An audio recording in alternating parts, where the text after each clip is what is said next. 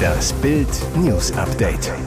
Es ist Sonntag, der 24. Juli und das sind die Bild meldungen Chaos am Flughafen Köln-Bonn. Wer ist schuld am Tod der beiden Onkels-Fans? War's das mit der Formel 1 WM? Crash Chaos bei Ferrari. Chaos am Flughafen Köln-Bonn. Mehrere hundert Reisende verpassten ihre Flüge. Chaotische Zustände am Wochenende am Flughafen Köln-Bonn.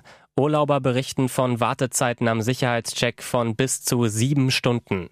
Ein niederländischer Passagier war mit seiner Familie nach seinen Angaben bereits um kurz nach sieben am Samstag am Terminal. Sein Flug um 11.30 Uhr erreichte er dennoch nicht. Ähnlich erging es hunderten weiteren Urlaubern. Die Flughafen Köln-Bonn GmbH spricht selbst von unzumutbaren Wartezeiten. Nach Schätzungen des Airports haben aufgrund der sehr langen Wartezeiten mehrere hundert Reisende ihren Flug verpasst. Die Flughäfen haben nach der Corona-Flaute mit erheblichen Personalmangel zu kämpfen und können die Passagierströme teils nur noch ungenügend abfertigen. An diesem Wochenende starteten auch die benachbarten Bundesländer Hessen und Rheinland-Pfalz in die großen Ferien. Erst spielte DJ Ötzi, dann wurde die Hochzeit zum Horror. Es sollte die Krönung des Abends werden, doch es endete in einem Inferno. Bei einem Feuer auf dem Gelände des Reifenhändlers Göggel in Garmertingen im Landkreis Sigmaringen in Baden-Württemberg wurden am späten Samstagabend mehrere Menschen verletzt. Nebenan fand nach Zeugenaussagen gerade die Hochzeitsfeier des Firmeninhabers statt. Wie der Schwarzwälder Bote berichtet, soll ein Feuerwerk einen Reifenstapel entzündet haben. Die Flammen griffen dann zunächst auf andere Stapel und schließlich auf das Gebäude über. Später brannte es auf einem Großteil des Betriebsgeländes Lichterloh. Gasflaschen waren explodiert, Reifen, Folien, Fahrzeuge gingen in Flammen auf. Firmeninhaber Bruno Göggel und seine Ehefrau Corinna feierten auf dem nebenanliegenden Privatgrundstück ihre Hochzeit. 262 Gäste waren eingeladen. Es sollte eine Hochzeit der Superlative sein. Sogar DJ Ötzi trat auf. Kunstflugjets flogen über die Hochzeitsgesellschaft und formten ein Herz am Himmel. Am Ende wurden vier Personen verletzt. Ersten Schätzungen zufolge beläuft sich der entstandene Schaden auf mehrere Millionen Euro. Wer ist schuld am Tod der beiden Onkels-Fans? Mit 44.000 jubelten sie ihren Idolen im Frankfurter Waldstadion zu, dann fanden sie den Tod. Nach dem Böse Onkels Konzert am Freitag starben eine 25-Jährige und ihr Begleiter auf den Bahngleisen über der Mörfelder Landstraße B44. Jetzt herrscht unter den Onkels-Fans Trauer und die Frage nach der Schuld. Die Fans aus Mecklenburg-Vorpommern wollten nach dem Gig mit Freunden heimfahren, auf dem Weg zum Parkplatz verlor sich die Gruppe aus den Augen. Ob die beiden nur das Gedränge im Fußgängertunnel am Eintracht-Fantreff vermeiden oder über die Bahnbrücke schneller zum Auto kommen wollten, ist unklar. Um 23.40 Uhr wurden sie im Brückenbereich von einem Fan-Sonderzug nach Marburg erfasst. Sie waren sofort tot. Im Netz beschwerten sich danach viele Konzertbesucher. Es war einfach so katastrophal organisiert. Die Polizei war tatsächlich total überfordert, heißt es. Wer nun wirklich die Schuld an dem tragischen Unglück trägt, ist weiterhin völlig unklar. Skandalplakat unter dem Seela-Banner. Manche lernen es halt einfach nicht. Bei der HSV-Pleite gegen Hansa Rostock haben Hamburger Anhänger heute ein homophobes Spruchband aufgehangen. Ausgerechnet unter dem Banner zum Andenken an HSV-Ikone Uwe Seeler. Der Club reagierte umgehend, veröffentlichte auf Twitter ein Statement zu dem Skandal. Darin schrieb der HSV, auf unserer Nordtribüne wurde heute während des Spiels ein homofeindliches Spruchband gezeigt. Wir distanzieren uns klar und deutlich von diskriminierenden Inhalten. Diskriminierung hat im Volksparkstadion und beim HSV keinen Platz. Unsere Raute steht für Vielfalt und Diversität. Ansonsten war es ein Gänsehautabschied für Hamburgs Fußballlegende Seeler, der am Donnerstag verstorben war. In Andacht und Anteilnahme wurde von Fanprojekten ausgehend unter den Stadionbesuchern ein Dresscode vereinbart, alle in Schwarz. Die Spieler erschienen ab 12.45 Uhr zum Aufwärmen in schwarzen Shirts mit einem Foto des jubelnden Seeler auf der Brust und seiner Nummer 9 auf dem Rücken.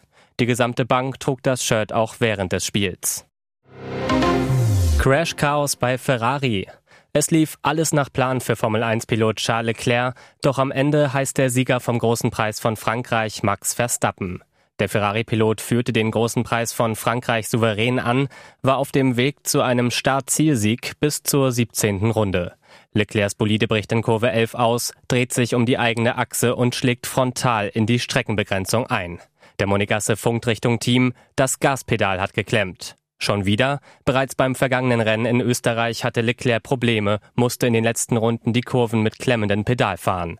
Ein extremer Balanceakt, den der Starpilot meisterte und den Sieg knapp vor seinem schärfsten WM-Konkurrenten Max Verstappen ins Ziel rettete. Dieses Mal reichte es aber nicht. Nach dem Rennen sprach der Monegasse allerdings davon, dass es sein Fehler gewesen wäre und man die WM so nicht gewinnen könne. Und die Deutschen, auch die erwischen einen gebrauchten Tag. Sebastian Vettel verpasst knapp die Punkte, wird am Ende Elfter, Mick Schumacher 15. Und jetzt weitere wichtige Meldungen des Tages vom Bild Newsdesk weil er die Überholspur nicht räumte, Fahrer ausgebremst und mit Baseballschläger bedroht.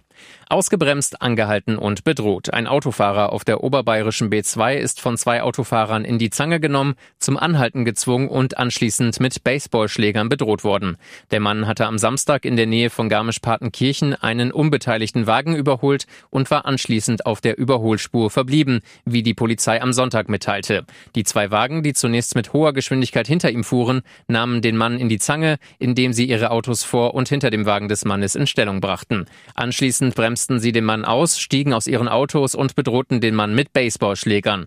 Der 36-Jährige verriegelte den Wagen, wählte den Notruf und drängte die Männer mit seinem Wagen zur Seite, dann fuhr er davon. Warum sie den Mann ausbremsten und bedrohten, war nicht bekannt. Die Polizei geht derzeit davon aus, dass sie erbost waren, weil der 36-Jährige nicht schnell genug die Überholspur räumte. Es wird ernst, Club will Weltstar verkaufen, um Ronaldo zu holen. Es gibt doch noch Clubs, die ihn wollen. Cristiano Ronaldo will Manchester United noch in diesem Sommer verlassen. Der Portugiese sehnt sich nach Champions League Fußball. Da Man United in der letzten Saison auf Platz 6 landete, spielt der englische Rekordmeister nur in der Europa League. Zu wenig für CR7, der Titel gewinnen will. Sein Problem, bislang gab es noch keinen europäischen Spitzenclub, der die Tormaschine holen wollte. Sowohl die Bayern als auch Chelsea hatten Gerüchte um Ronaldo schnell dementiert.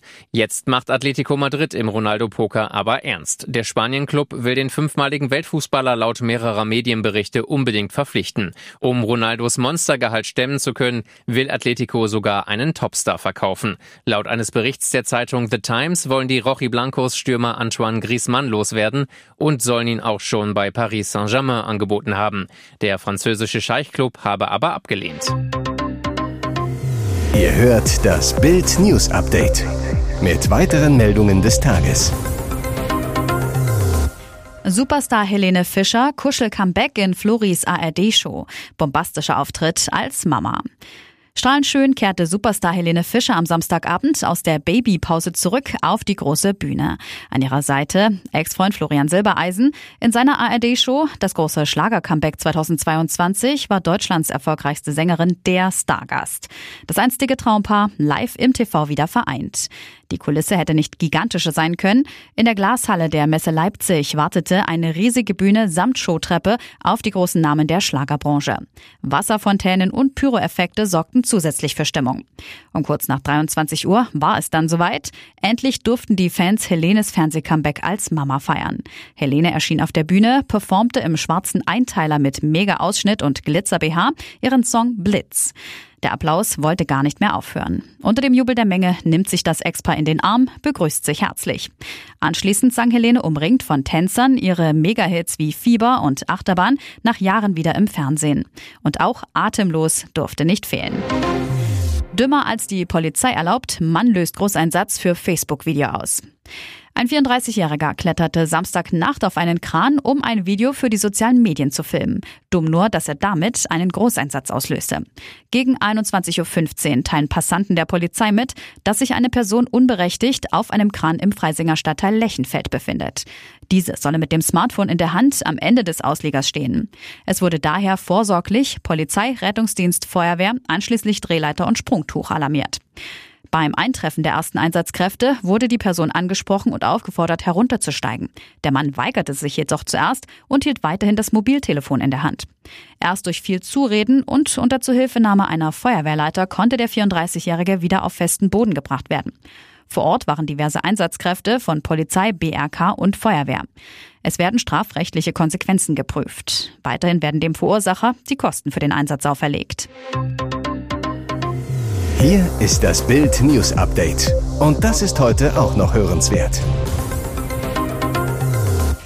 Drei Männer bei Beerdigung in Chicago angeschossen. Sie wollten sich von einem verstorbenen Menschen verabschieden, als ein Auto vorbeifuhr und ein Schütze das Feuer eröffnete. Drei Männer, die sich am Samstagnachmittag vor der Universal Community Missionary Baptist Church im Chicagoer Stadtteil Roseland zu einer Trauerfeier versammelt hatten, wurden von einem Schützen aus einem Auto heraus angeschossen.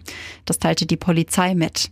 Ein 20-Jähriger wurde in den Unterleib, ein 37-Jähriger in den Oberschenkel und ein 25-Jähriger in den Rücken geschossen.